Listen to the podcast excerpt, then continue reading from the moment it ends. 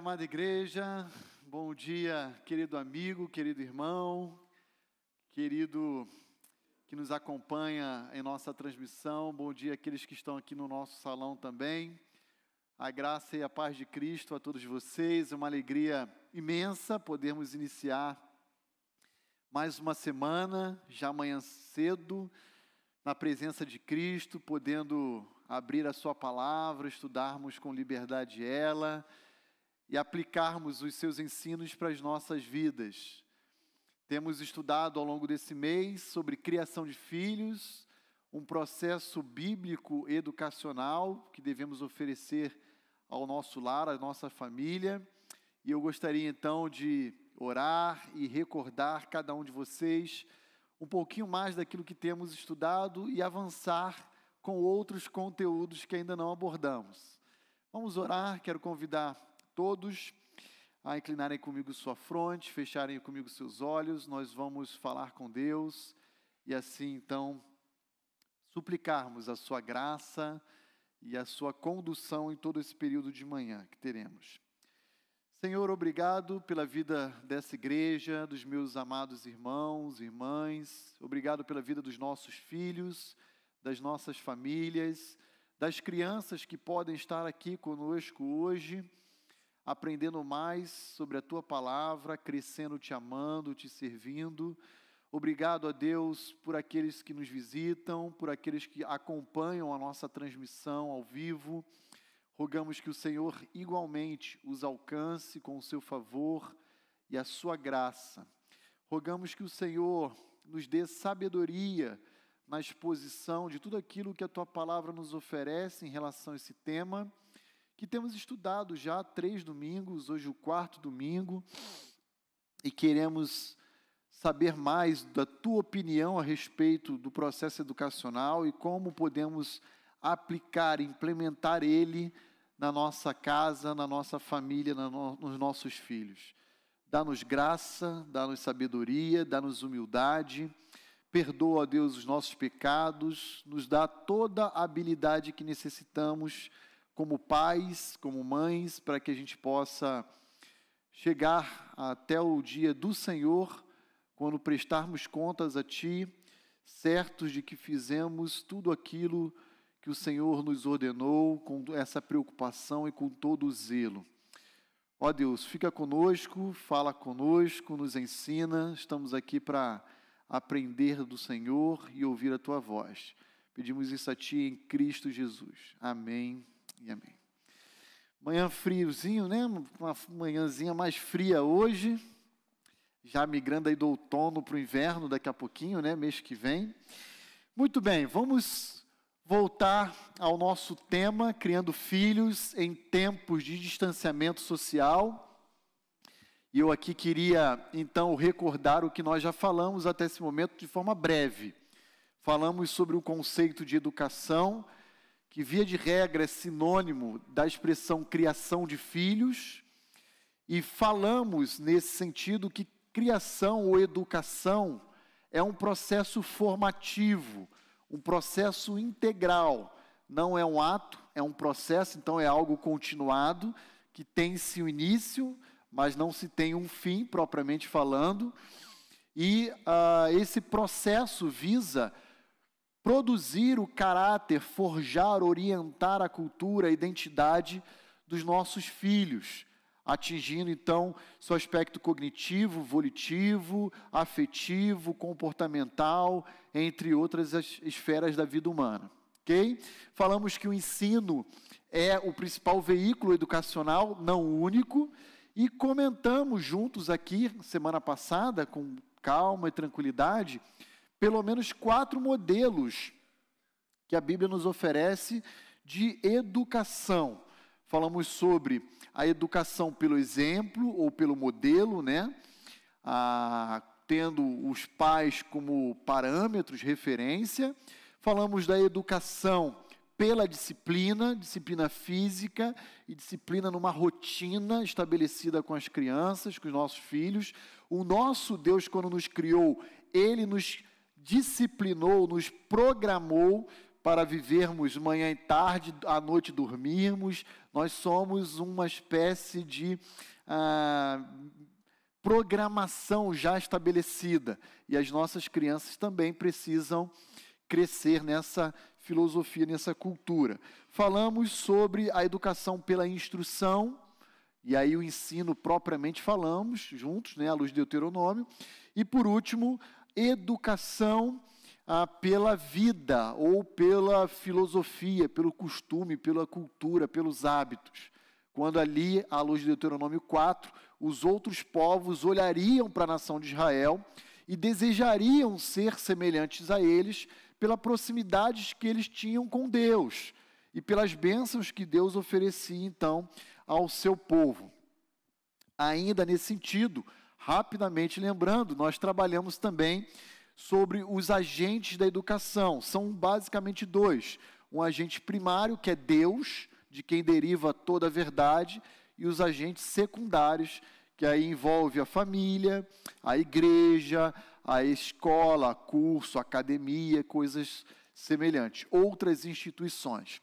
E por último, comentamos que o propósito, o objetivo final da educação é tornar Deus conhecido aos nossos filhos.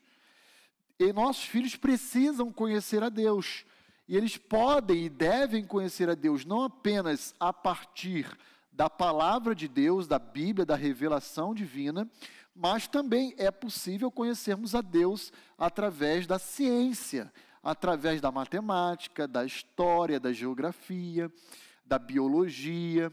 E isso quebra aquele paradigma que chega até nós já pré-estabelecido de que há uma educação confessional cristã, religiosa, totalmente distinta de uma educação secular, pública ou profana, né, como alguns usam. Ah, isso não existe. Todas as áreas da vida humana podem e devem ser abordadas e aprofundadas à luz do conhecimento de Deus.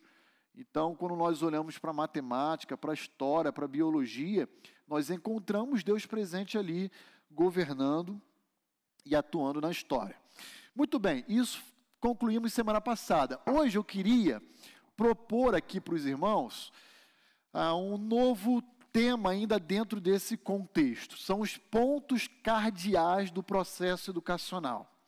E aí, quando eu falo em pontos cardeais, você tem aí, primeira imagem, pelo menos que vem à minha mente, é a de uma bússola. Né? Então você tem ali na nossa imagem ali lateral uma bússola ali, né? Ah, por quê? O que, que, são os pontos cardeais? E aí, por exemplo, Danilo, que faz navegação aeronáutica, e outros que fazem outros tipos de navegação terrestre ou marítima, conhecem bem, estão familiarizados com esse instrumento.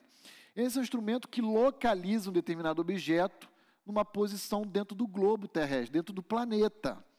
A Bíblia também nos oferece pontos cardeais que nos ajudam a localizar onde os nossos filhos se encontram dentro do programa de Deus. E é sobre esses pontos cardeais que a Bíblia nos oferece que a gente vai começar a trabalhar hoje e iremos até semana que vem abordando esse assunto, tá bom? Quando então nós iremos concluir o mês de maio e esse ciclo de estudo bíblico sobre a criação de filhos. Ah, você tem os pontos cardeais norte-sul, leste-oeste. E aí, lembrando um pouquinho lá do seu ensino médio, né? Você também tem ali os pontos colaterais, que são nordeste, sudeste, sudoeste, noroeste. E assim você vai ah, definindo e detalhando aí as posições geográficas. Muito bem, se eu pudesse chamar a nossa aula de hoje de algum outro título correlacionado a esse, eu certamente diria, numa linguagem bem popular, o que, que todos os pais precisam saber para criar os seus filhos. Uma, uma linguagem bem direta, ah, bem objetiva, porque o que nós vamos trabalhar aqui hoje, indo até semana que vem, certamente grande parcela já é do conhecimento dos pais, pelo menos da nossa igreja, ok? Ah, mas nunca é demais lembrarmos essas verdades e solidificarmos elas na nossa vida como família, na criação que nós oferecemos aos nossos filhos. Via de regra, nós não falhamos por desconhecimento. Nós, nos, nós falhamos por omissão de pôr em prática aquilo que nós conhecemos. Então, por isso, eu reitero a importância de mencionarmos aqui alguns pontos cardeais que vão nortear a criação dos nossos filhos. Então, vamos lá. Primeiro ponto cardeal aí, primeira verdade, primeiro axioma que eu queria recordar os irmãos a respeito dos pequeninos que Deus nos confia. Nossos filhos são pecadores e já nascem numa condição de perdidos. Nossa, pastor, isso é meio forte ouvir, mas é importante que a gente é, enfatize essa verdade. E a gente vai olhar daqui a pouco para alguns textos bíblicos que fundamentam essa declaração. Por que, que é importante a gente mencionar esse axioma aqui, esse ponto cardeal? Ah, existe um discurso que é até gostoso e agradável que a gente ouve aí fora, de que as crianças elas não pecam até atingir a idade da razão. Isso é muito comum a gente ouvir. Eu já ouvi isso de algumas pessoas. Não, mas filhos pequenos, bebês, crianças na sua tenra infância não pecam. Até a gente ouve falar que se morrem, viram anjinhos, viram estrelinha. Ó, oh, que bonitinho, né? Ah, eu lamento dizer que isso é uma impressão popular, não é, não tem qualquer fundamento escriturístico. Nossos filhos, eles são pecadores. E eles já nascem numa condição, num estado de perdição. E aí, então, ao nascer, a gente precisa começar todo o processo de apresentar Deus a cada um deles. Pois bem, abra comigo sua Bíblia, então, Salmo 51, 5. Eu vou pedir a ajuda aqui de alguns para levantarem sua mão e a gente fazer chegar o microfone até você, para que a gente tenha essa interação. Paulo aqui, muito obrigado, Paulo. Ednei, por favor, me ajude com o microfone. Salmo 51, verso 5.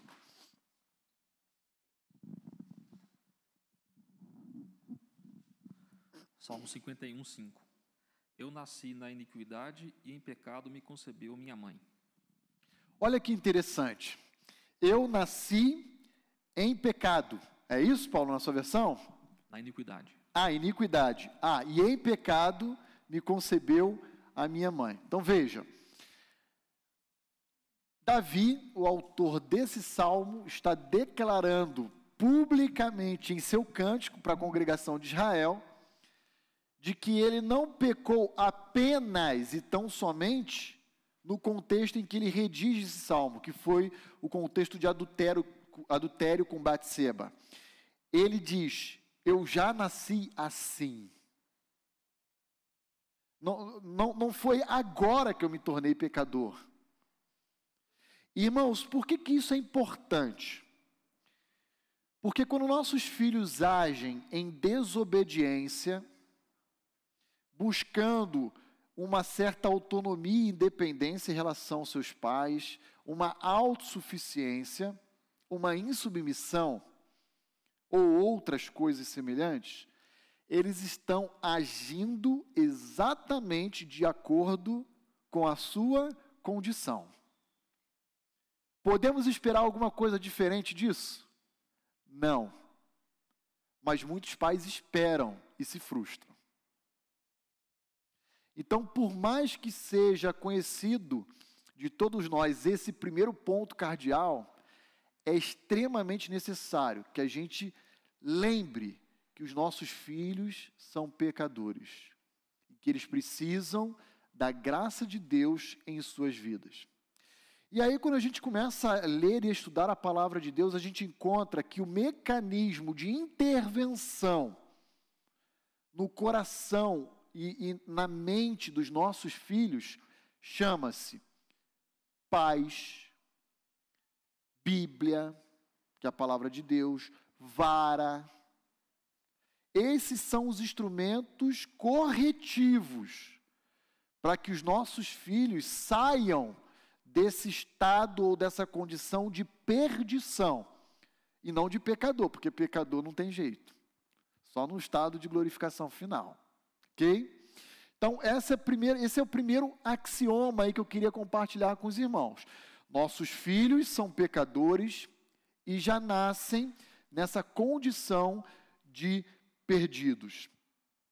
E o maior presente, então, que todos nós, como pais, podemos oferecer a cada um deles, não é um bom plano de saúde, não é uma boa escola, não é uma casa confortável, ou se já chega aí na pré-adolescência, um celular, um tablet. O maior presente que eu e você podemos oferecer aos nossos filhos chama-se Jesus. Até aqui o pastor Roni está chovendo no molhado. Não é novidade absolutamente nenhuma, mas a gente precisa lembrar disso. Porque ao longo da nossa convivência com eles, a gente tem a tendência a se acostumar. E aí, nessa, nesse relaxamento, nesse costume, a gente tende a desviar o foco principal da oferta para outras coisas que concorrerão ou competirão com Jesus na vida deles. Nós não podemos, não podemos, temos que ficar todo o tempo alerta, nos policiando para que isso não alcance a nenhum deles. Muito bem.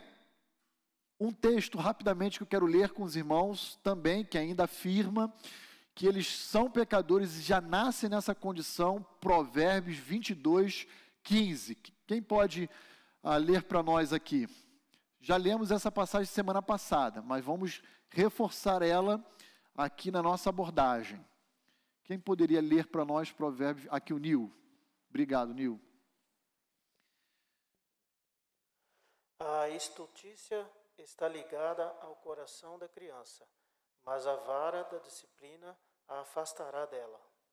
Então veja, a estutícia, a insensatez, a tolice já está ligada ao coração da criança. E aqui um instrumento que Deus diz que vai ser usado para tirar essa estutícia de lá, de onde nunca deveria estar presente, do coração dessa criança, é a vara.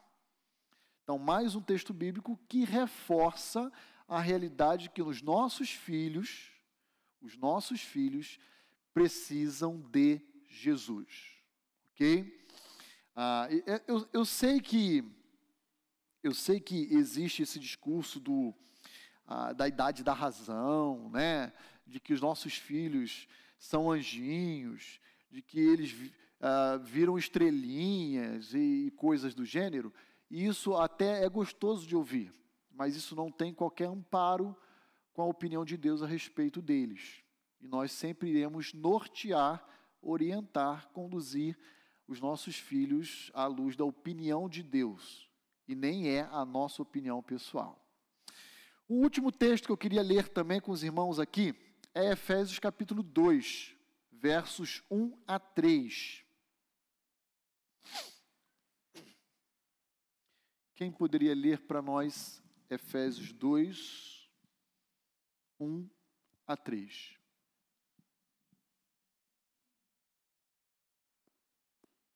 Ah, Elisama, obrigado, Elisama. Opa e vos vivificou, estando vós mortos em ofensas e pecados, em que noutro tempo andastes segundo o curso deste mundo, segundo o príncipe das potestades do ar, do espírito que agora opera nos filhos da desobediência, entre os quais todos nós também antes andávamos nos desejos da nossa carne fazendo a vontade da carne e dos pensamentos. E éramos, por natureza, filhos da ira, como os outros também. Muito obrigado, Elisama. Então, queria apenas fazer aqui alguns destaques que estão presentes nesses três versos. Ele vos deu, ele vos deu vida, estando vós mortos nos vossos delitos e pecados. Então, a, afirmação de Paulo é: nós já nascemos nessa condição de mortos. Todo mundo, sem exceção. Ah, depois, então, versículo 2, finalzinho, ele diz, na verdade, versículo 13, ele diz assim: Todos nós andamos assim outrora, assim como, como filhos da desobediência, seguindo as inclinações da nossa carne. E por último, lá no finalzinho do 3, e éramos por natureza filhos da ira, como também os demais, os ímpios, os filhos da desobediência. Então, Paulo está dizendo: todos nós já viemos a esse mundo nessa condição. E aí, então, antes de nós prosseguirmos, eu queria colocar mais uma máxima aqui dentro desse ponto cardial. Quando nossos filhos nos desobedecem, não se trata apenas de uma questão de comportamento que devemos corrigir neles. Trata-se, sobretudo, de uma questão de condição, uma condição de alienação. E creiam, não é nada pessoal contigo. Não é que seu filho quer ah, enfrentar necessariamente você. É pessoal com Deus. Porque ele já nasce nessa condição de corrupção. E aí, para ele enfrentar a Deus, ele usa visivelmente a insubmissão dele à sua autoridade. Porque ele nasceu nessa condição, como eu e você também. E é só a graça de Deus em Cristo Jesus que vem a nos reconciliar e restaurar, então, esse relacionamento rompido, esse relacionamento que deixou de ser harmonioso lá no Éden. Irmãos, eu queria lembrá-los aqui, quando eu falo que nossos filhos são pecadores, de uma doutrina bíblica chamada hamartiologia, que é a doutrina a respeito do pecado. O que a Bíblia fala a respeito do pecado? O pecado ele é apresentado nas Sagradas Escrituras sob três aspectos, sob três perspectivas. Primeira delas, o ato. Segunda delas, a natureza. E terceira delas, a culpa. Então você vai lendo a Bíblia de Gênesis e Apocalipse e você vai percebendo que o pecado se apresenta na narrativa da redenção sobre três formas distintas ato. Ele pode ser cometido, praticado, ou ele pode ser cometido por omissão. Natureza tem a ver com a inclinação para fazer aquilo que é mal. A tendência própria do nosso coração. E culpa. Culpa já é algo ah, que está relacionado a uma sentença judicial. O réu é culpado. Então, uma declaração judicial, uma sentença. Nossas crianças são pecadoras porque elas têm uma natureza já inerente a elas, uma tendência para fazer aquilo que não agrada a Deus naturalmente, você não precisa ensinar nada. Aliás, quantas e quantas vezes a gente não vira para os nossos filhos e fala assim: peraí, quem te ensinou a falar essas coisas? A fazer tal coisa? Quem te ensinou? Essa semana, compartilhando uma experiência lá em casa. Não vou citar nome por uma questão de ética. Mas teve um belo dia que ah, o rapaz de casa pediu para dormir com a moça da família. E aí eu falei, ó, vocês dormem juntos aqui, depois eu ponho cada um na sua cama. Tá bom, coisa, né, os irmãos querem ali. E aí eu saí do quarto e deixei eles dois lá. E de repente eu só ouço assim, ai! E aí eu fui buscar saber o que, que aconteceu. A Giovana acho que deu um espirro e o oh, não falei o nome, ó. Deu um murro nas costas dela. E aí eu chamei o rapaz e disse assim: "Vem cá. Quem te ensinou essas coisas? Você já viu papai bater em alguém, ser agressivo?" Aí ele já chorando: "Não, não. Quem te ensinou a bater nos outros. A Bíblia fala que é para amar o próximo. Eu não sei, pai. Eu tinha resposta. Eu sei quem ensinou ele a bater na irmã. Adão. Adão. Natureza. Inerente, presente no coração dele. Então, isso é a coisa mais comum e natural você ser surpreendido com um pecado, ah, com uma atitude, uma decisão, que você fala: peraí, mas como ele, como ele pensou e planejou isso? Se ele nunca viu essas coisas sendo praticadas entre nós. Ah, um outro dia, eu peguei o mesmo rapaz da família, assim, né? E fui buscá-lo na escola. E aí ele aprontou na escola e veio depois na agenda. E eu peguei, entrei com ele no carro e fui para casa perguntando: E aí, como é que foi sua aula hoje? Você fez boas escolhas? Você agradou a Deus? E aí a gente vai o percurso inteiro do carro conversando. E aí teve uma situação que ele aprontou. E na hora que ele aprontou, eu fui chamar a atenção dele, ele falou: "Pai, por favor, não fala para mamãe". E eu disse: tá bom, eu não vou falar. E quem vai falar é você. Quem vai falar é você, cara. Quem tem que confessar é você, você que cometeu esse pecado, rapaz. Aí eu fiquei pensando: quem foi que ensinou a ele a encobrir o pecado dele? Né? Adão e Eva se escondendo no jardim. Lembram disso? Por que vocês estão escondidos, Adão, Eva? Por acaso vocês comeram do fruto que eu disse para não comer? Deus provocando confissão. Queridos, nossos filhos não apenas possuem uma natureza corrupta, nossos filhos também cometem atos reprováveis, sejam praticando, sejam se omitindo. Nossos filhos também já nascem sentenciados por uma culpa, porque todos nós somos solidários com Adão no Éden. Romanos 5 diz: Porque Adão pecou, com ele todos pecaram. Porque o pecado entrou no mundo, a morte alcança toda a raça humana. Mas há um segundo Adão, Cristo.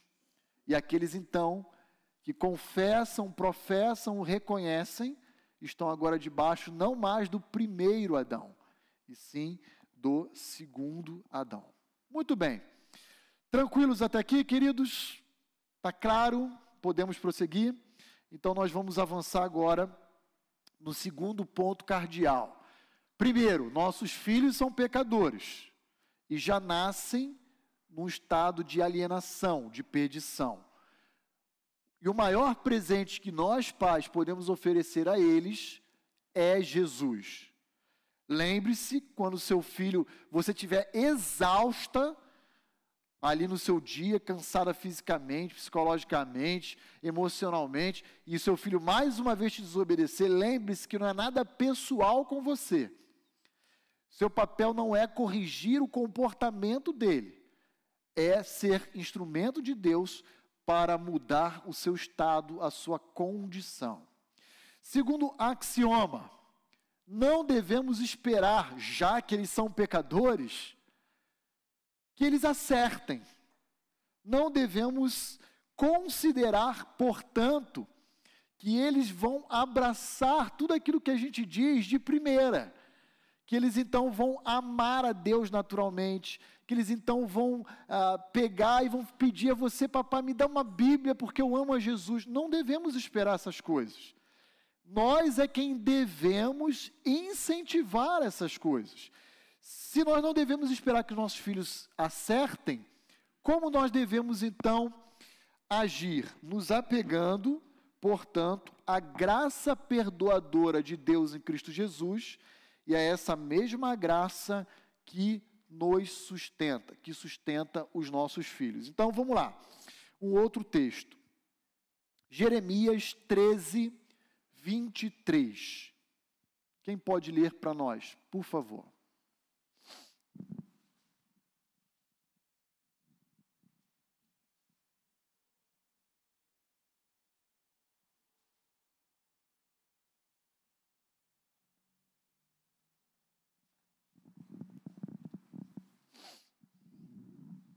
Jeremias 13, 23. Muito obrigado, Paulo.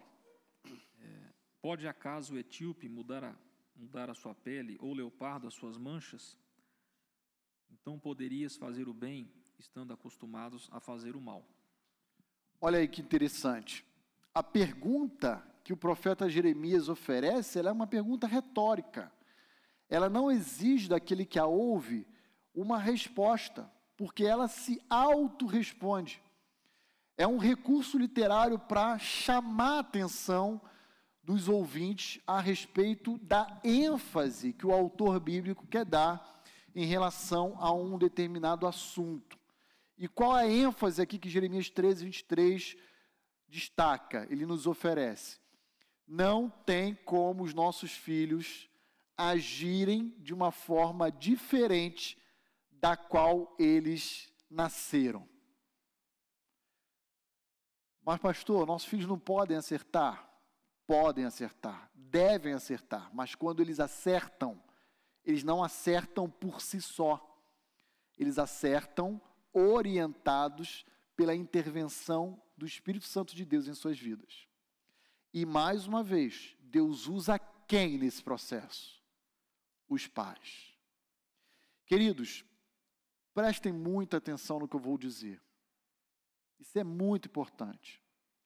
Não temos que estar preocupados com comportamentos. Temos que estar preocupados com o coração deles. É óbvio que o comportamento expressa a realidade do seu respectivo coração. Mas a raiz do problema não está na conduta, e sim na fonte dessa conduta, que é o seu coração.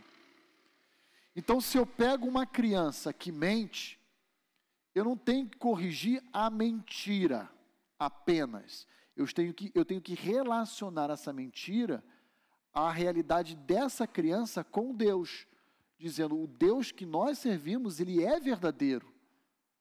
Sabe quem é o Deus que mente, que é um falso Deus?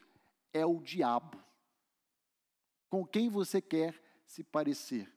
Com o papai do céu ou com o capeta. Aí a criança já se assusta, né? Não, pai, tá amarrado, Ave Maria Gospel e tal. É esse tipo de preocupação que a gente tem que ter.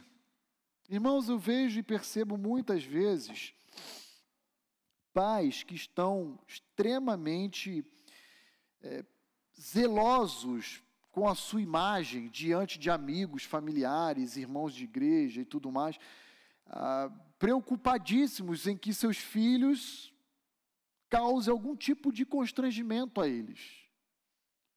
Eu digo, não se preocupe com isso, dos males esse é o menor. preocupe-se com o coração deles. Se o coração deles estiver uh, saudável, estiver sendo cuidado por Deus, uh, inculcando temor a Deus, então, com certeza, eles não vão causar nenhum tipo de constrangimento, nenhum tipo de mal-estar, nenhum tipo de situação constrangedora para os pais. Agora, se você não ora, não lê a Bíblia, não inculca, não é exemplo, não está nem aí, não espere o contrário. Não espere. Não espere que eles venham acertar. Eles não vão acertar. Porque assim como o etíope, que é negro, não pode se tornar branco, e assim como o leopardo, que é, né, como é que posso falar? Pintado, manchado, sei lá, como é que não pode mudar a sua pele, assim também somos nós, a parte da intervenção da graça divina. Vamos agir condicionados pelo nosso estado, pela nossa condição. Está claro isso, irmãos? Muito bem, pastor. Ficou claro para mim que meus filhos não vão agir diferente da condição de de queda que ele possui. Então, como eu devo lidar? Eu estou cansada, somado ao meu cansaço físico, as preocupações da família, dia a dia, trabalho, a ver a desobediência. Como é que eu devo funcionar? Como é que eu devo lidar com isso? Aí a gente vai para Romanos 5. Então, abra lá comigo Romanos 5, 20. E apegue-se a essa graça de Deus, que não apenas perdoa os nossos filhos, mas também é capaz de nos sustentar e nos orientar em toda ocasião oportuna de correção e, e instrução. Quem pode ler para nós Romanos 5, 20? Ah, Dani, obrigado, Dani. Sobreveio a lei para que avultasse a ofensa, mas onde abundou o pecado, superabundou a graça. Então veja, onde existe uma abundância de pecado, não é apenas o pecado, são inúmeros pecados, inúmeros atos de transgressão sobre esse número alto de incidência, ainda há um outro superior de oferta de graça. Há uma superabundância de graça. Então, derrame seu coração diante de Deus e diga: Pai, eu não tenho mais forças. Eu estou falido. Eu estou desanimado, cansado, exaurido mas eu sei que a tua palavra me diz que o Senhor está de braços abertos para me ofertar graça. Por favor, me dê essa graça sustentadora. Caso contrário, expectativas que a gente possa nutrir em relação aos nossos filhos e que não se concretizam, culminarão em desânimo, frustração. A primeira coisa que vai passar pela sua cabeça é: não está dando certo. Vou jogar toalha. Parece que eu insisto, insisto, insisto e não dá certo. Agora veja. Será que você tem insistido mesmo? Às vezes eu pego pais no aconselhamento para ajudar, para auxiliar, para servir a família, e eu vejo que tentou uma, duas, três vezes. Isso não é insistir. Isso é muito pouco. Porque a gente está falando de um processo que tem um início, mas não vai ter fim. Mesmo quando seu filho casar, deixar pai e mãe, sair de casa, ele continuará sendo seu filho e você continuará sendo um conselheiro para ele. Ele, vai, ele não, vai ter, não vai estar mais debaixo de um vínculo de obrigação, de obedecer aos pais, isso vai romper, vai dissolver quando ele deixar pai e mãe. Mas quantas e quantas vezes ele vai chegar para você e vai falar: pai, eu tenho uma ideia, estou pensando em fazer isso, isso e isso. O que, que o senhor acha? Conselho. E você vai estar tá ali influenciando, orientando, instruindo e continuando a sua função nesse processo educacional. Não permita com que o desânimo, a frustração, a, a decepção alcance o seu coração e se instale ali. Irmãos, isso é a coisa mais comum de acontecer. Você se sente cansado e disposto a jogar a toalha e falar: vou abrir mão, não, não, não vou fazer mais a minha parte. Desisto. Não enverede-se nessa caminhada, nessa trajetória. Continue se apegando à graça de Deus em Cristo Jesus. Não abandone ao processo educacional dos seus filhos. Ok? Até aqui tranquilo? Pessoal da transmissão de boa também? Aí, Everton? Ok. Os irmãos estão quietinhos aí. Eu sei que a gente vai ilustrando e, e o pessoal vai lembrando de algumas ocasiões na sua família, né?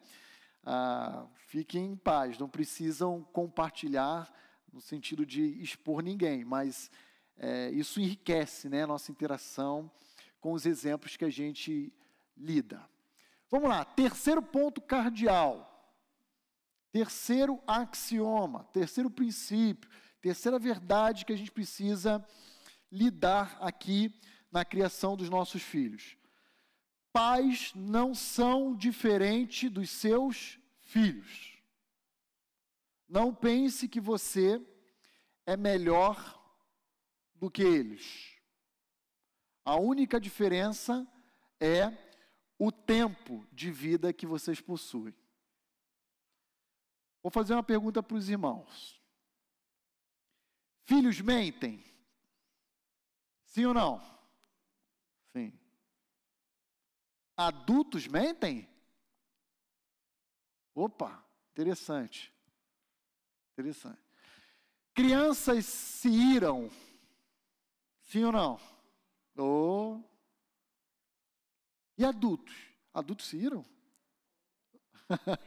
oh, né, meu irmão? Muito bem.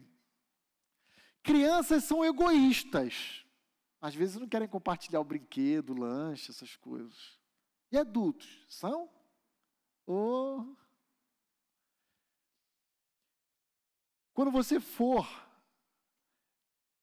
trabalhar com o seu filho, lembre-se que você também tem suas lutas. E que ele não é pior do que você. Ele apenas está enfrentando as lutas dele. A diferença é que ele tem a você. Além de ter a palavra de Deus, além de ter o Espírito Santo, além de ter a vara, além de ter tudo isso. E você não tem mais o seu papai, né? Sobre a sua vida ali, te corrigindo. Porque você já casou, já deixou pai e mãe, você está numa outra fase de vida. Mas não vá em direção às crianças achando que você como pai, é melhor do que o seu filho. Porque isso vai produzir, naquele que pensa assim, atitudes de orgulho e de autossuficiência. Você certamente já deve ter ouvido, porque eu já ouvi pessoas dizendo assim: quando eu era criança eu não fazia isso. Ah, eu não admito. Esse é o, esse é o típico exemplo, típico exemplo de um pai que acha que é melhor do que ou maior do que o seu filho. E deixa eu lembrar uma coisa, irmãos. Pecados são os mais diversos. Você pode não ter mentido, mas você foi egoísta. Seu filho pode não ser egoísta e pode mentir. Só muda o endereço. É pecado. Então não podemos olhar para os nossos pequenos achando que nós não devemos admitir que eles errem em tais e tais áreas e sim em outras, porque eu, quando fui criança, jamais fiz isso e eu não tolero. Isso é uma postura arrogante. Deixa eu pegar o microfone. A irmã Maria Langer queria falar também, levantou a mão?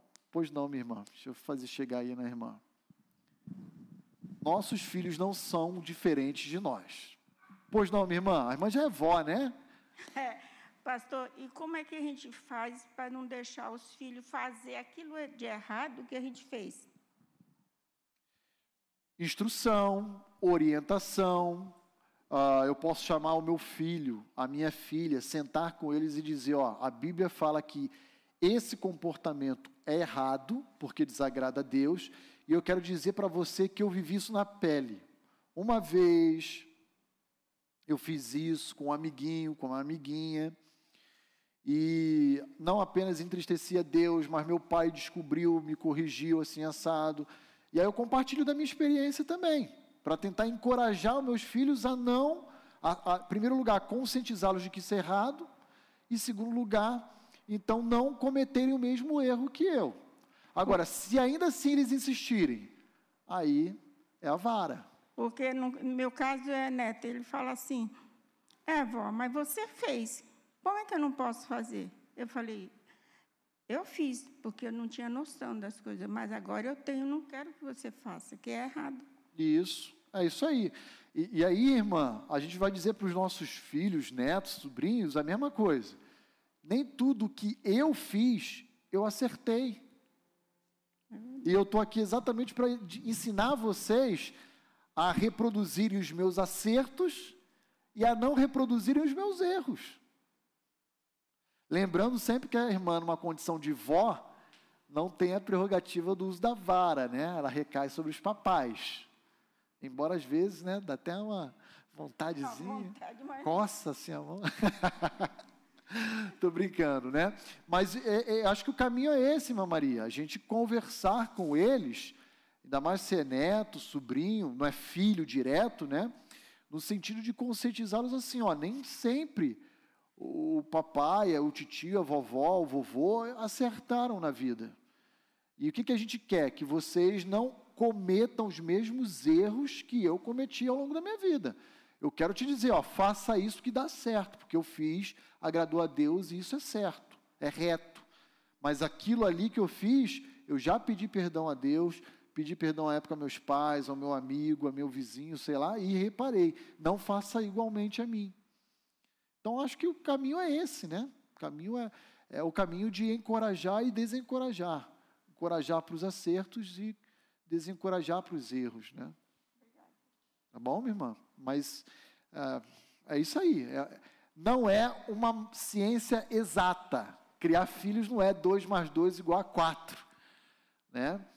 Ah, Para a gente chegar a 4 com a menina, eu faço 3 mais 1. Para chegar a 4 com o moleque é 5 menos 1. A gente vai chegar a 4, mas cada um tem um caminho. Cada um tem o seu jeitão, a sua personalidade, a gente tem que aprender a conhecer. A Ângela aqui, ó. É, Dinei, pega o outro microfone, por favor.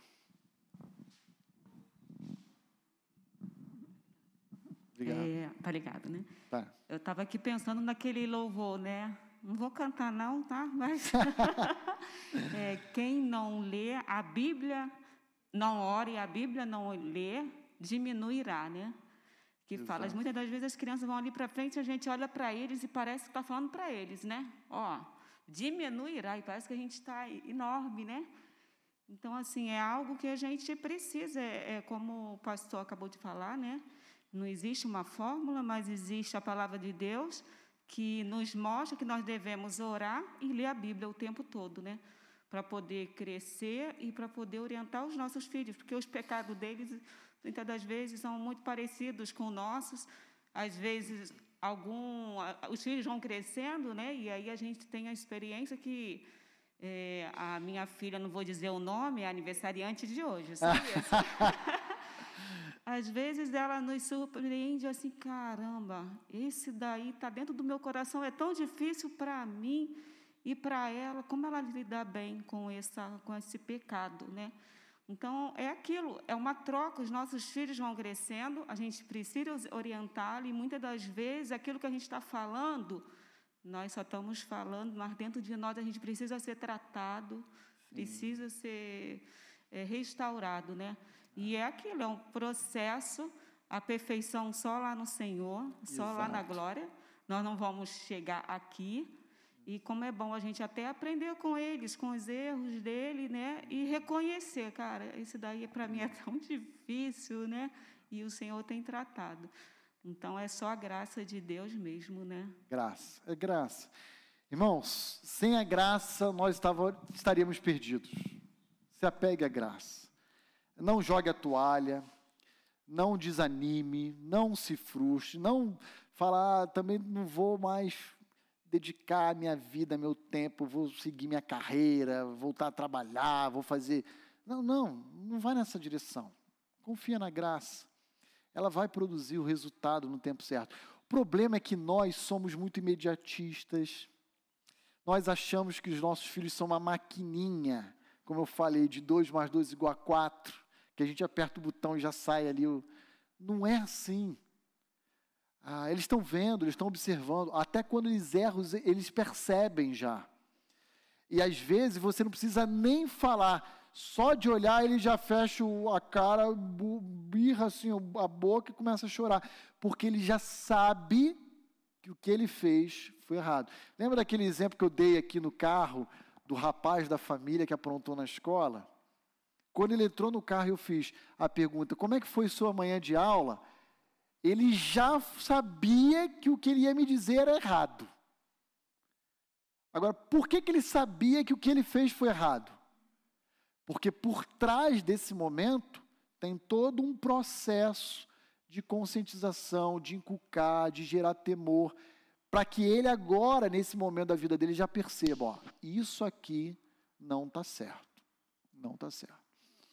Então, temos que nos empenhar igualmente com todos os filhos.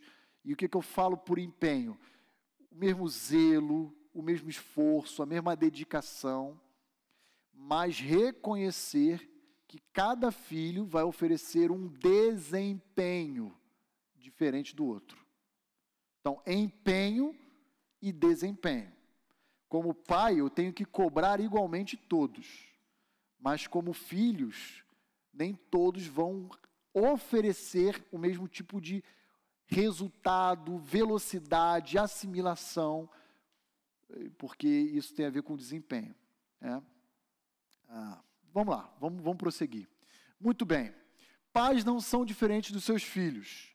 Ambos, filhos e pais, precisam da graça de Cristo, como a Ângela bem mencionou, para lidar e lutar com os seus respectivos pecados. Então, Abra lá comigo Romanos 3.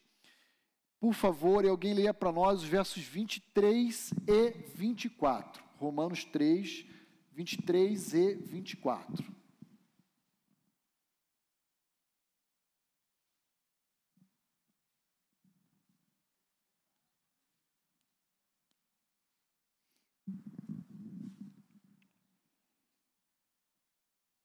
Pois todos pecaram e estão destituídos da glória de Deus, sendo justificados gratuitamente por sua graça, por meio da redenção que há em Cristo Jesus.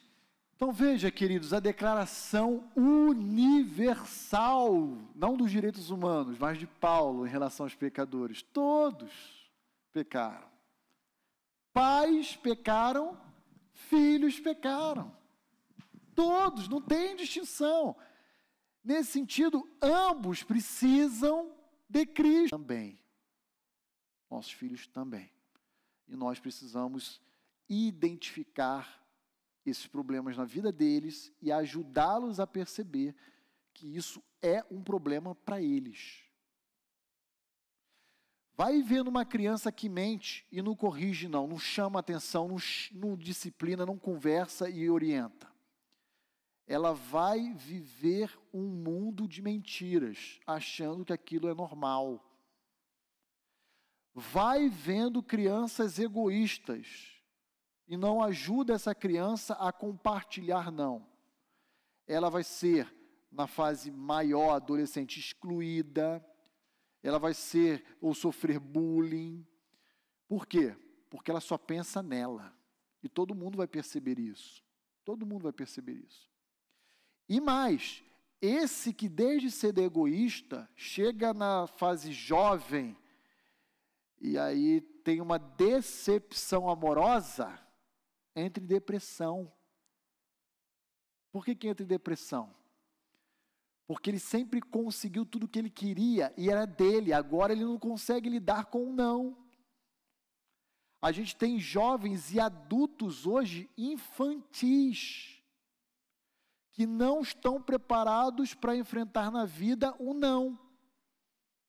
E aí, ai, começa a chorar, entra em depressão, aí não quer comer, não quer. Mesma coisa em relação à aceitação. Tem adolescentes hoje que se descaracterizam para poder se identificar em um determinado grupo e ser bem aceito, preocupação com aceitação, temor a homens. Se pais não ajudarem os seus filhos a perceberem esses pecados presentes em suas vidas e esses pecados se estabelecerem, se enraizarem, já era. O problema para você reparar lá na frente vai ser muito, mas muito maior muito maior. Ambos precisamos, eu e os meus filhos, minha esposa e meus filhos, aprender a lutar com os nossos próprios pecados. Reconhecer a nossa incapacidade, reconhecer que nós não somos perfeitos e que estamos só um pouco além dos nossos filhos nesse processo é fundamental, essencial para o cumprimento dessa missão chamada paternidade ou maternidade. Precisamos ter consciência disso. Deixa eu compartilhar com os irmãos aqui alguns outros textos que eu separei dentro desse ponto cardial aqui. Opa, Ednei. Ah, pastor, o claro. pastor Henrico Pasquini, na internet, aqui, ele colocou um comentário uh, de John Piper, que ele disse: acerca da potencialidade do pecado do filho, nada do que o meu filho fizer irá me surpreender. Legal, né? John Piper, muito bom, pastor Henrico. Deus abençoe aí sua, sua mensagem, aí, seu, sua postagem. E é isso mesmo. Ah, lembra de Jeremias 13, 23? Assim como o etíope não pode mudar a cor da sua pele, nem o leopardo, nada do que meu filho fizer, minha filha fizer, deve me surpreender. Eles são potencialmente criativos para o mal. E nós também. Se não fosse pela presença do Espírito Santo, nós estaríamos igualzinho nessa mesma condição nessa mesma condição. Vamos lá, Filipenses 2, verso 13. Quem pode ler para nós aí Filipenses 2, 13, por gentileza.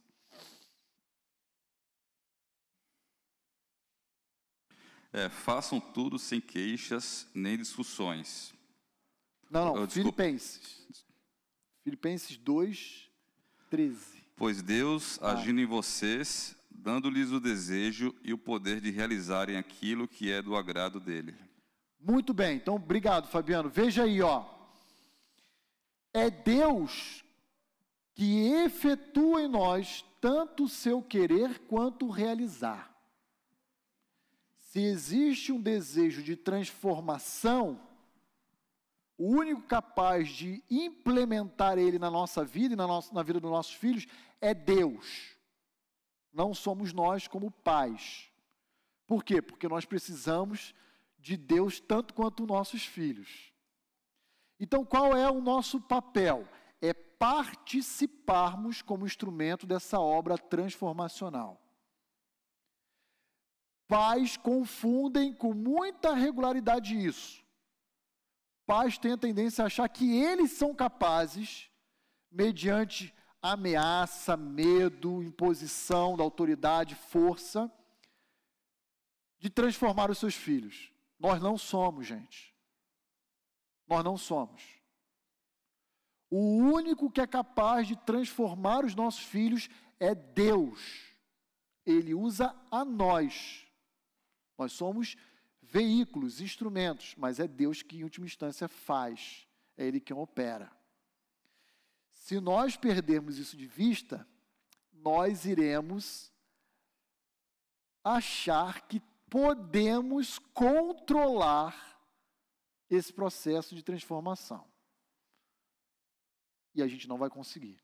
E a gente vai se frustrar. Outro texto, João capítulo 15. Jesus usando a analogia da videira. Versos 3 a 5. Quem pode ler João 15, 3 a 5?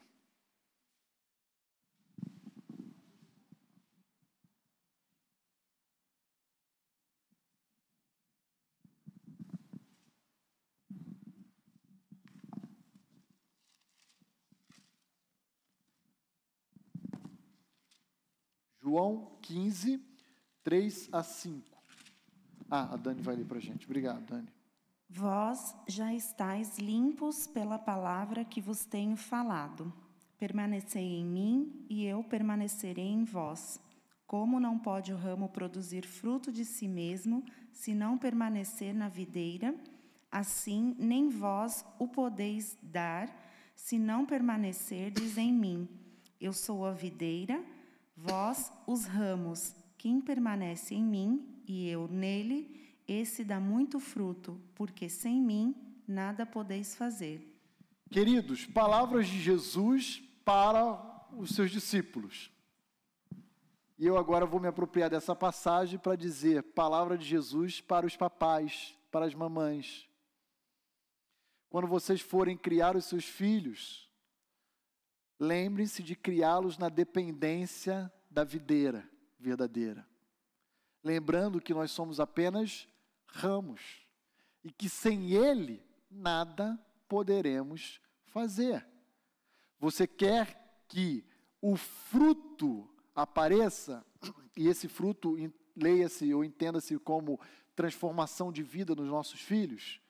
Então, ofereça uma criação, uma educação, um processo de formação a eles, sempre na dependência de Deus. Não agindo de acordo com aquilo que você recebeu na sua criação, reproduzindo, multiplicando, passando adiante. É claro e óbvio que há elementos que nós recebemos que são elementos corretos, e isso a gente vai replicar. Mas há elementos que nós recebemos que foram errados.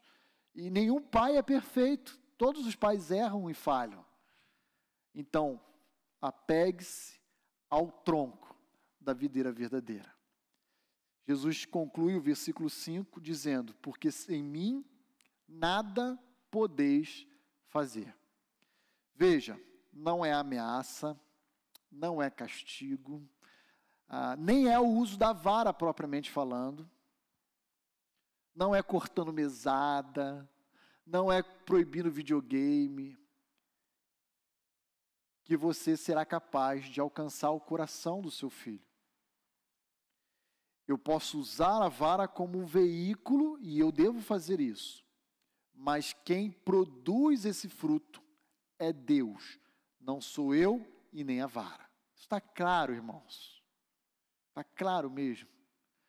Porque se a gente perder isso de vista, a gente vai criar filhos não para o Senhor, e sim para os pais. Eles vão crescer temendo os pais e perdendo de vista Deus. E é a coisa mais comum de se perceber em criação de filhos em lares cristãos. É de terem filhos sendo criados com temor aos pais e não a Deus. Ok? Tudo bem? Podemos avançar então?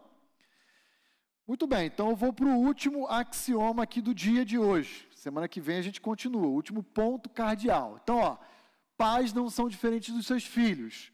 Ambos precisam de Cristo e precisam lutar com seus respectivos pecados. Reconhecer a nossa incapacidade é condição essencial para o cumprimento do nosso papel. Último axioma, o ponto cardial: pais devem dirigir a sua educação, esse processo, pela graça de Deus. Graça é favor imerecido.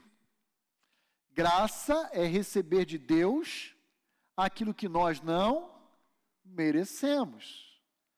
Graça é dádiva, é presente. E então a gente percebe que Deus orienta o seu trato, o seu relacionamento conosco, enquanto Ele é Pai e nós somos filhos, sempre orientado pela Sua graça. Isso desde o momento que Ele nos tornou filhos, porque antes nós não éramos filhos. Lembra João 1,12? Filhos são apenas aqueles que creem no nome de Jesus. Então, isso já é graça, é um dia ter nos salvado. E aí ele orienta toda a nossa caminhada nessa relação de filiação com ele, mediante a sua graça. Não é só a graça, mas é com a graça também, ok? E já que a gente sabe que graça é favor merecido, é presente, é dádiva, olha lá comigo Tiago 1, verso 5.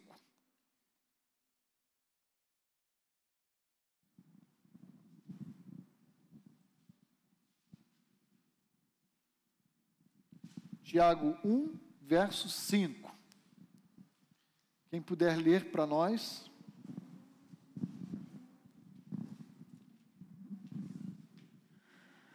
Se, porém, algum de vós necessita de sabedoria, peça a Deus, que a todos dá liber, liberada, liberalmente, e nada lhes impropera, a ser-lhe-á concedida. Obrigado, Nil. Então veja aí, ó. Se você precisa de sabedoria, peça a Deus que Ele vai te. Isso é graça. O que é graça? Presente. O que você precisa? Sabedoria, meu filho? Está aqui, toma. Agora vai lá e crie seu filho nesse padrão. Isso é graça. Isso é dádiva. Isso é presente precisamos ensinar aos nossos filhos a respeito dessa graça. E aqui eu quero lembrar os irmãos o seguinte: desde pequenininhos, nossos filhos vêm para a igreja e o nosso desejo maior é que a primeira coisa que eles ah, desejem é ter a Cristo como Senhor e Salvador de suas vidas. Correto? Que eles se convertam. É por isso que nós lemos a Bíblia com eles, oramos com eles, fazemos o nosso cultinho doméstico, trazemos a igreja. Porque o nosso objetivo maior é que os nossos filhos se convertam. Sim ou não? Sim. Nasceu, essa é a nossa preocupação mais urgente, mais emergencial. Agora, como se dá o processo de salvação? O que, que salva o homem? É a graça. E o que, que via de regra os pais oferecem aos filhos? Eu vou dizer, a lei. Estou enganado? Estou mentindo? Faça isso, não faça aquilo. Faça isso, não faça. Sabe o que é isso? Lei. Fica difícil querer que Deus salve se a gente tendo a oportunidade de comunicar o conceito de graça, a gente oferece lei. Não estou dizendo que lei não tem o seu lugar. Só estou dizendo que se a minha preocupação urgente e emergencial é a salvação, eu preciso ensinar a primeira coisa a graça. E nesse sentido, veja aí, ó, a graça deve ser ou ocupar a posição central nesse processo educacional. Porque é assim na relação de Deus conosco e deve ser igualmente assim na relação nossa com os nossos filhos. Graça é favor e merecido. Filho, filha, papai do céu me deu um presente que eu não merecia e que nenhum preço do mundo, nenhum valor pode comprar. Esse presente é a salvação. E eu tenho uma boa notícia para dizer para você. Esse presente, Papai do Céu também quer oferecer a você. E uma vez que você receba, você não perde mais ele nunca. Você quer esse presente? Quer essa dádiva da, da salvação? Para que você entenda isso, você precisa entender o que é graça, porque é por meio dela, é ela que nos dá esse presente, chamado salvação. Então, queridos, eu quero apenas destacar aqui rapidamente com os irmãos isso. Se nós orientarmos a nossa a, a criação dos nossos filhos pela lei, isso tem o seu valor, isso tem o seu lugar. Mas isso não vai resolver o, talvez o problema principal, que é a salvação deles. Eles vão crescer, crescer sabendo o que é certo e o que é errado, mas não vão, não vão crescer sabendo quem é Jesus e o que ele fez por nós. Graça deve ser um conceito central no processo educacional dos nossos filhos. Avançando para que a gente possa caminhar aqui para o final, então. Lembre-se, Deus nos deu o maior presente de que necessitamos nesse processo de criação de filhos. Qual presente é esse? Ele nos deu seu próprio Filho Jesus Cristo e nos deu o seu Espírito Santo para habitar em nós.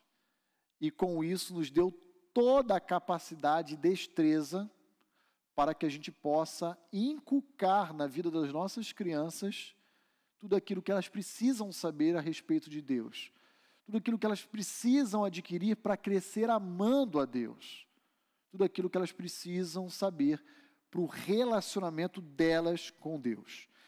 O último texto, Salmo 103, verso 13. Quem puder abrir aí e ler para nós.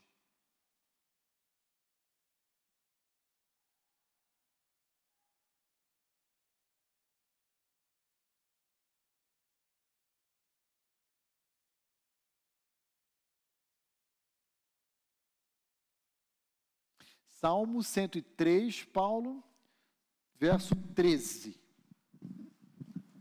É, como um pai se compadece de seus filhos, assim o Senhor se compadece dos que o temem. Olha só que interessante.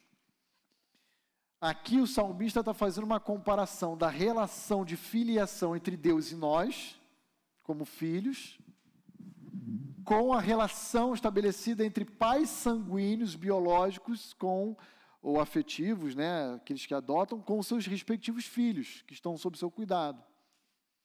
E como é que se caracteriza essa relação? Ele usa um verbo, com paixão aí. No caso, o verbo é compadecer. Como nós devemos orientar a nossa relação com os nossos filhos? Com base na compaixão, no amor, na graça. Irmãos, isso é crucial. Eu estou enfatizando isso, porque eu já vi. Fiquem tranquilos que quando eu ilustro aqui com exemplos, não tem nada a ver dessa igreja nem nenhuma família nossa. Eu já vi pais, pais dando tapa na cara de filhos de 12, 13 anos. 12, 13 anos. E aí eu olho para o Salmo 103, 13 e pergunto: será que esse é o tipo de relação que Deus estabelece conosco enquanto filhos dele? E fez isso porque o filho lhe causou uma vergonha perante os amigos. Com certeza não é assim. Deus espera que a maneira como nós nos relacionamos com Ele seja reproduzida na maneira como nós nos relacionamos com os nossos filhos. Se você, pai, precisa de sabedoria, Tiago 1,5 diz: peça a Deus que Ele lhe dará. E que tipo de sabedoria você deve adquirir de Deus? O entendimento de como Deus é e age no trato consigo visando reproduzir essas mesmas atitudes no trato seu com vosso filho. Deus é o único modelo 100% ideal, correto, que nunca falha. Qualquer outro modelo vai ter falhas. Então busque na fonte que é infalível. E implemente isso no seu lar. Amém? Tranquilo? Danilão ali atrás, por favor, o microfone.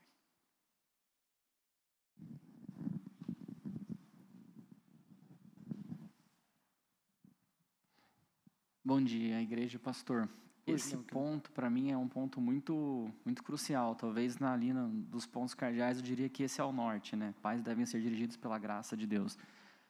Eu cresci dando um testemunho muito rápido aqui, num contexto dentro da igreja, mas onde sempre fui ensinado a respeito de um bom proceder.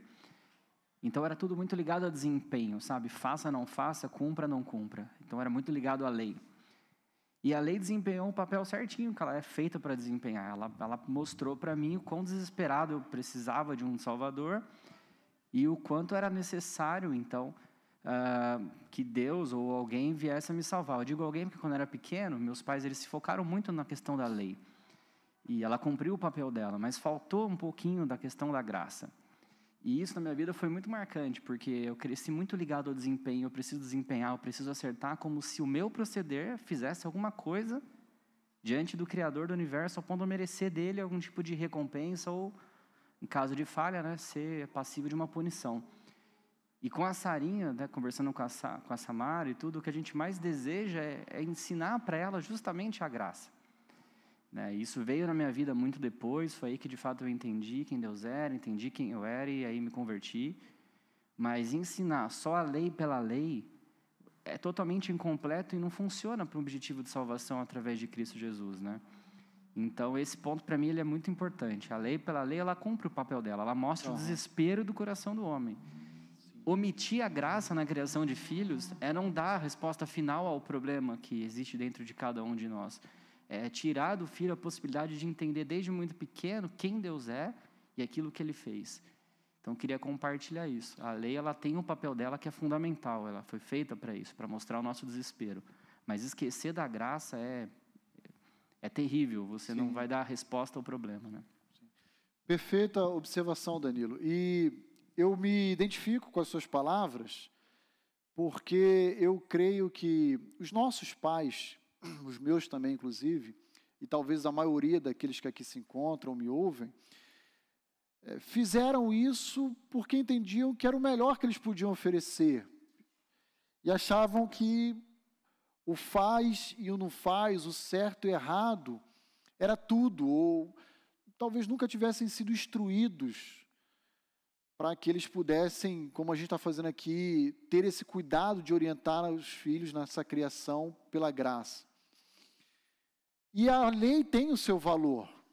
A lei aponta para a nossa fraqueza e mostra que eu não consigo ser salvo por mim mesmo, e isso vai apontar para a graça. Mas, gente, se a gente suprimir e é por isso que estou dizendo, nada que a gente está falando aqui hoje é, é, novidade. Mas se a gente suprimir isso ah, do nosso lar, é, veja, ou eles terão, os nossos filhos, um conceito de salvação deturpado em relação à, à graça, achando que é graça mais mérito, mais esforço, mais desempenho, mais rendimento pessoal e isso está errado, ou eles nem serão salvos, que é uma possibilidade, porque estão baseando-se exclusivamente nos seus méritos e esforços pessoais. Então, é, se nós, e aqui tem a Marilene, que, que é do Ministério Infantil, Rosana, Glaucia tal, se nós orientarmos desde cedo as nossas crianças preocupados no desempenho delas, ó, faça isso e você vai ganhar um videogame e vai agradar o papai, faça aquilo e você vai perder o videogame e vai ficar de castigo, isso não vai ajudar nenhuma criança a entender o que é salvação. E é aquilo que a gente mais almeja para a vida dos nossos filhos. Então, irmãos, zelem, zelem por isso. Ah, e entendam também uma coisa: quando a gente fala de graça, a gente não está aqui excluindo a justiça e a santidade de Deus. Só estamos enfatizando a graça, que coexiste harmoniosamente com outros atributos de Deus.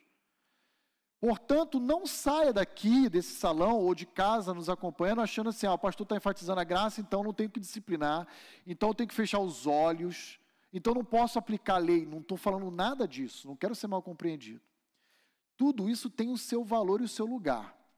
O que eu estou apenas enfatizando é: na maioria dos lares, a gente aborda todos os elementos e esquece do elemento central, que é a graça. E isso produz, eu vejo, crentes deficientes na percepção que tem a respeito de Deus e da obra de Cristo.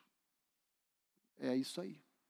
Então eu ratifico as palavras do Danilo e, e, e acho que realmente a graça é central.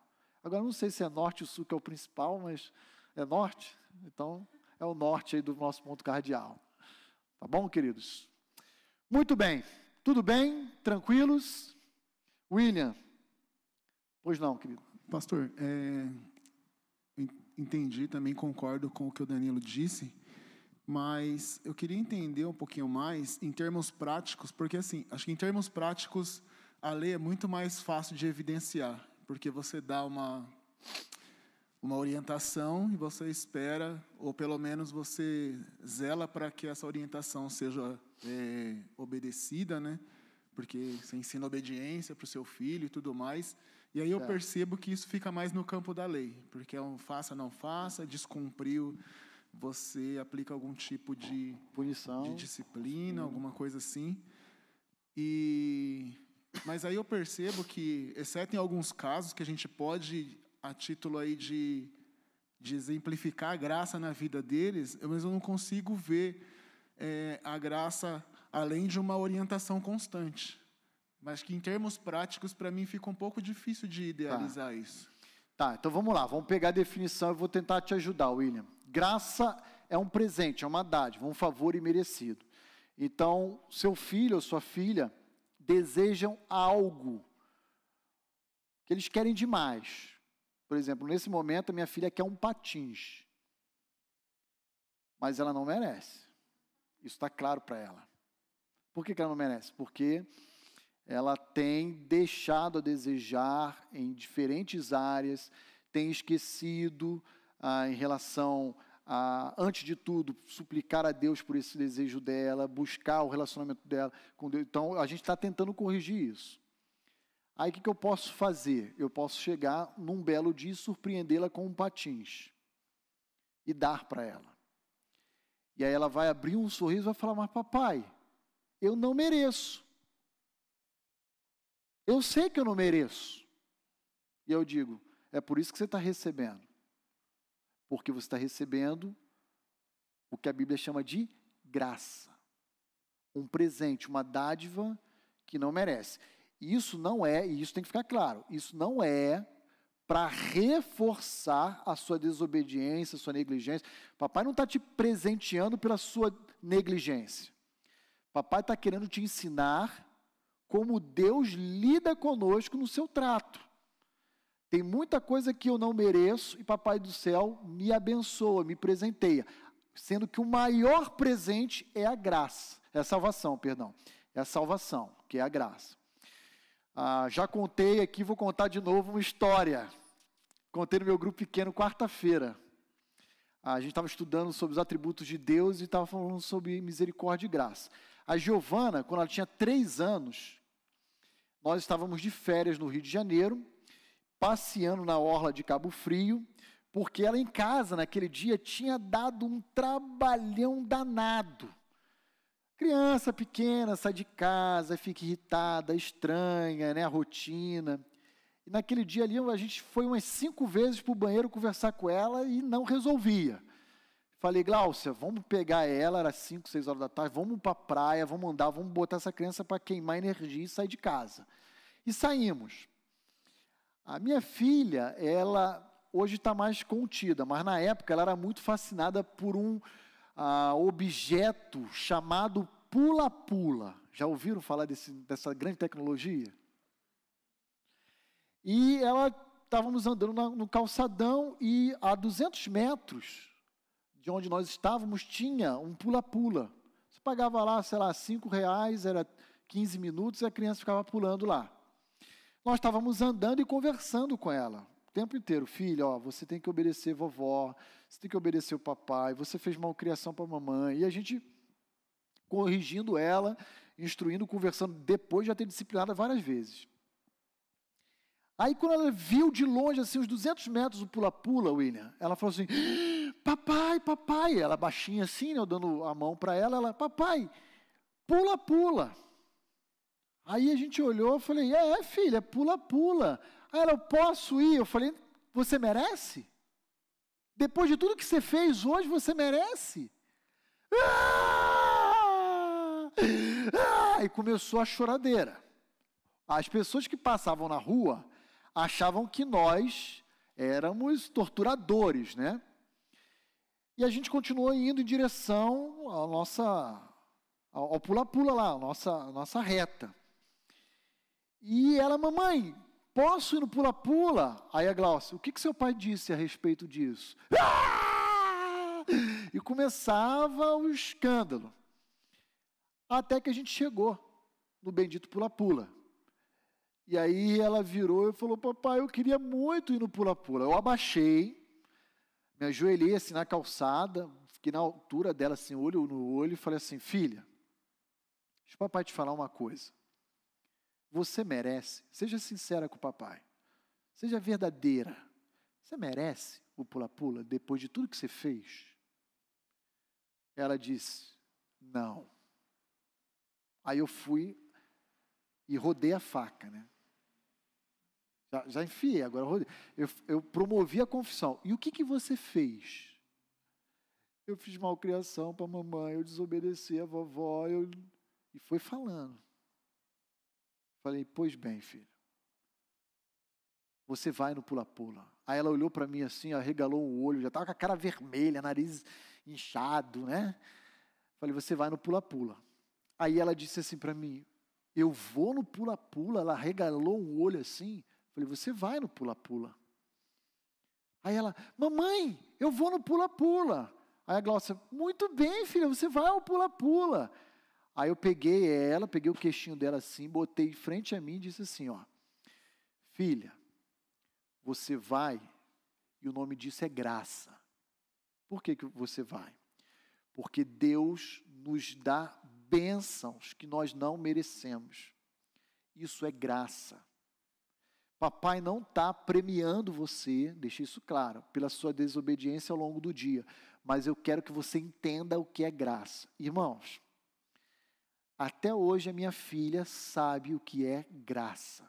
Ela pulou 15 minutos dizendo graça, graça, gra e ficou pulando, feliz da vida. Então, o que, eu estou querendo dizer com esse exemplo, William?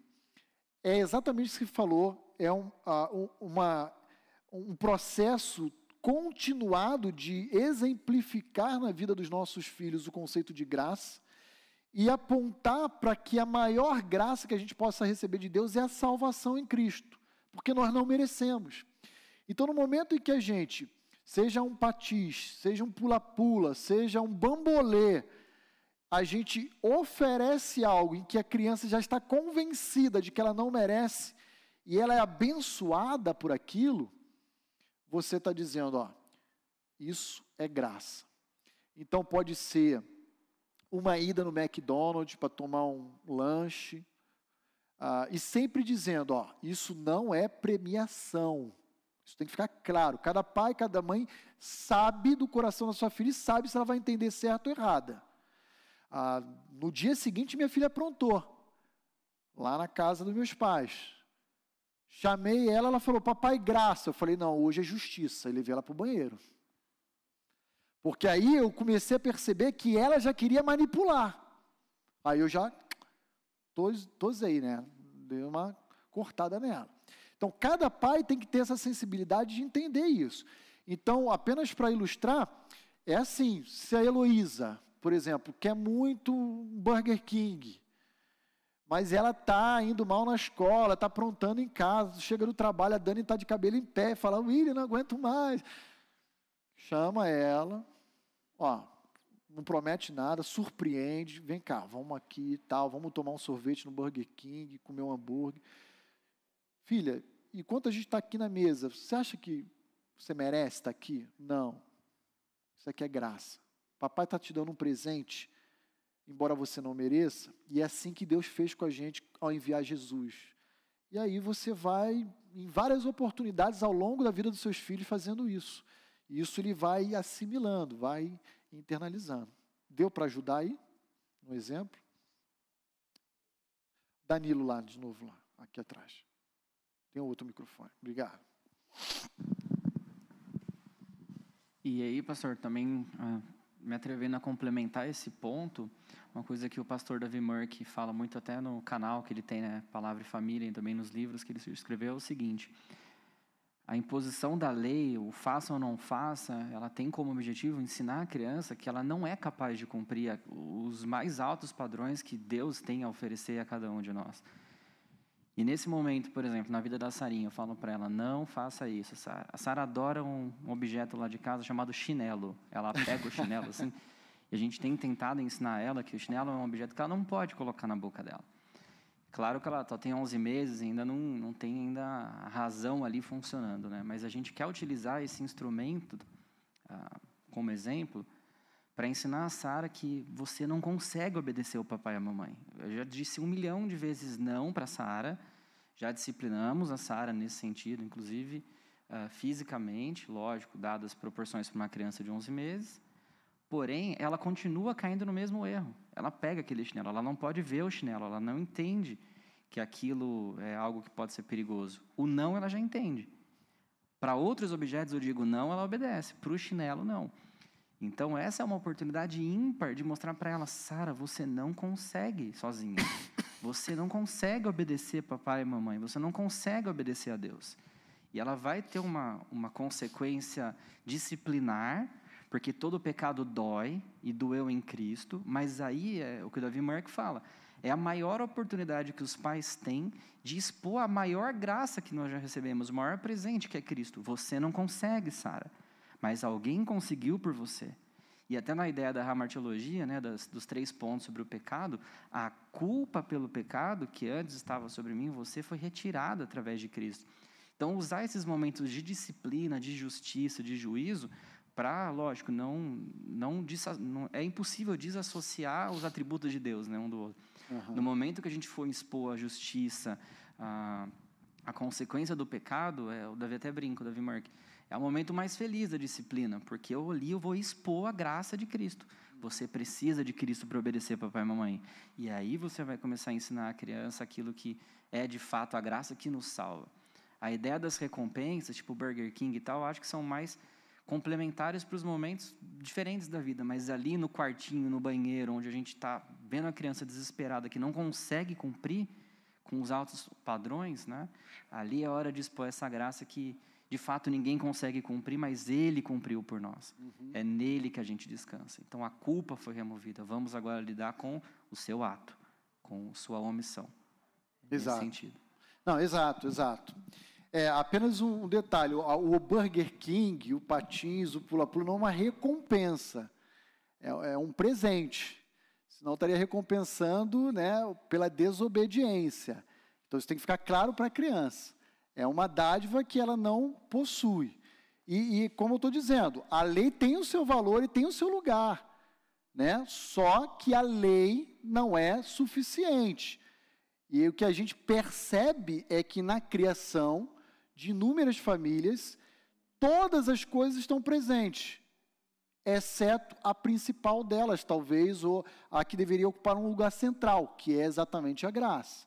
E é isso que o, Danilo falou, sobre a olhar para a lei e ver que ela não, uh, não é capaz de observar e obedecer perfeitamente todas as ordens, né? E, e aí olhar para a graça de Cristo que é capaz de e cumprir. quando eu falei quando eu era menor, a ideia era essa, porque meus pais, eles, lógico, tentaram acertar, né? Como acho que todos os pais tentam, percebo isso. isso. Mas o que meus pais faziam, eles me expunham um problema, mostravam que eu era incapaz, me disciplinavam E na hora do grande finale, que era para mostrar a graça que eu necessitava, não apresentava, não apresentava é. essa graça. Então eu cresci apanhando muito, mereci todas as vezes e devia ter apanhado até um pouquinho mais. Hoje eu percebo isso. Mas é, a ideia, eles faziam todo um processo de mostrar que eu era incapaz, que eu não conseguia obedecer, que eu tinha os meus pecados, mas na hora principal, que era mostrar um Salvador, a graça que eu precisava, isso não acontecia. Porque era uma vida muito mais ligada ao faça ou não faça pelo comportamento, pelo que era agradável a eles. Então, filho, não desobedeça a mamãe. Filho, não faça pirraça no mercado. Eu aprendi a não fazer pirraça no mercado, eu aprendi a ser um filho obediente. Mas eu fui entender da graça que era necessária muito lá na frente na minha vida. Então, nesse sentido da disciplina que eu digo, assim, ali é um momento ímpar de demonstrar essa graça. O filho vai perceber o desespero que ele tem no coração dele e, e se a gente omitir a solução para esse problema, é a coisa mais cruel possível, assim, eu diria, Exato. pela minha história de vida. Chegou a ser cruel, não fizeram porque foi intencional, né? Foram ensinados assim de certo, mas nós temos esse conhecimento hoje aqui. Isso. E a Glória a Deus para que ele me ajude a Isso, aplicar isso tudo, Colocar né? na prática. que é o exato. difícil. Mas Perfeito. Confiamos na graça dele para isso. Exato, perfeito. É isso aí. A Gláucia, lá atrás.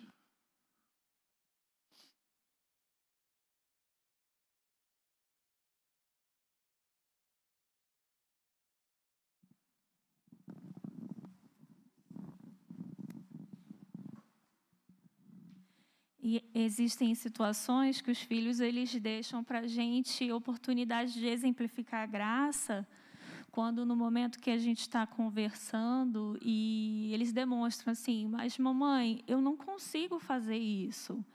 E às vezes eu falo, filha, eu também não consigo. Sozinha, a mamãe também não consegue um monte de coisa que às vezes a gente vê que Deus fica triste com coisas que a mamãe faz, mas é nesse momento que eu peço ajuda a Ele. E aí Ele me ajuda. E aí a gente consegue. Então, filha, ora, pede para o Papai do Céu que Ele vai te ajudar a você fazer aquilo que Ele está te pedindo. Então, assim, às vezes, nesse momento, é a hora que a gente consegue exemplificar a graça, que ó, é, é só por meio dele que a gente consegue. Sozinho, filha, você não vai conseguir mesmo. Então, ó, vamos orar junto aqui. A mamãe também passa por essas dificuldades, ela também precisa da ajuda de Deus. E aí que eu acho que é, é, é no exemplo, né, que eu acho que para eles fica mais fácil, igual o exemplo que você falou da questão palpável ali do presente sem merecer, é uma forma assim nítida para eles entenderem, poxa, foi isso que Deus fez por mim, né? Então ele está vendo um presente e relacionar com a com a salvação, né? Exato. Amém. Muito bem, queridos. Excelente. Acho que do finalzinho para cá o pessoal se soltou mais, né? Aí a gente vai interagindo. Legal. Isso só enriquece o nosso tempo. Deus abençoe a todos. Vamos orar encerrando o nosso tempo. E logo mais à noite, às 18 horas, nós estamos fazendo o nosso culto, nossa celebração às 18 horas. Nós iremos nos reencontrar, ok? Mais alguma questão, dúvida, contribuição que queiram colocar? Não havendo, então, em casa também o pessoal da transmissão nada, né, Everton? Então tá jóia. Vamos orar então, queridos, rogando a Deus que nos dê graça para então orientarmos as nossas famílias nesse valor. Senhor, muito obrigado. Ó Deus, como nós precisamos de Ti, da Tua graça, da Tua sabedoria, para que a gente possa ser verdadeiros instrumentos afiados em Tuas mãos. Usa, ó Deus, as nossas vidas, usa a nossa influência, o tempo que temos com os nossos filhos, a tua própria palavra, o uso da vara, entre tantas ferramentas para atingir o coração dos nossos pequeninos, fazendo eles se voltarem para ti, de maneira que eles cresçam te amando, te servindo. Ajude-os a perceber a incapacidade que eles possuem de obedecer integralmente a tua lei, a tua vontade assim como um dia o Senhor nos ensinou também, através da tua graça salvadora. Que eles possam, então, independentemente de tamanho, idade, reconhecerem e professarem a Cristo Jesus como Senhor e Salvador de suas vidas.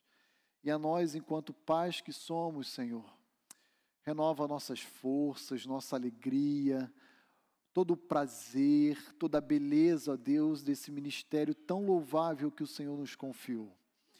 Abençoe, ó Deus, as nossas famílias e dá-nos um bom dia na tua presença. Rogamos a ti com o perdão dos nossos pecados em Cristo Jesus. Amém e amém. Deus abençoe a todos. Até logo mais às 18 horas e a você de casa também. Continue conectado aqui no nosso canal. Bom domingo. Enche a nossa alma com a tua alegria, Senhor. Sim. Peregrinando, vou pelos montes e pelos vales, sempre na luz. Cristo promete nunca deixar-me. Eis-me convosco, disse Jesus. Brilho celeste, brilho celeste, enche a minha alma,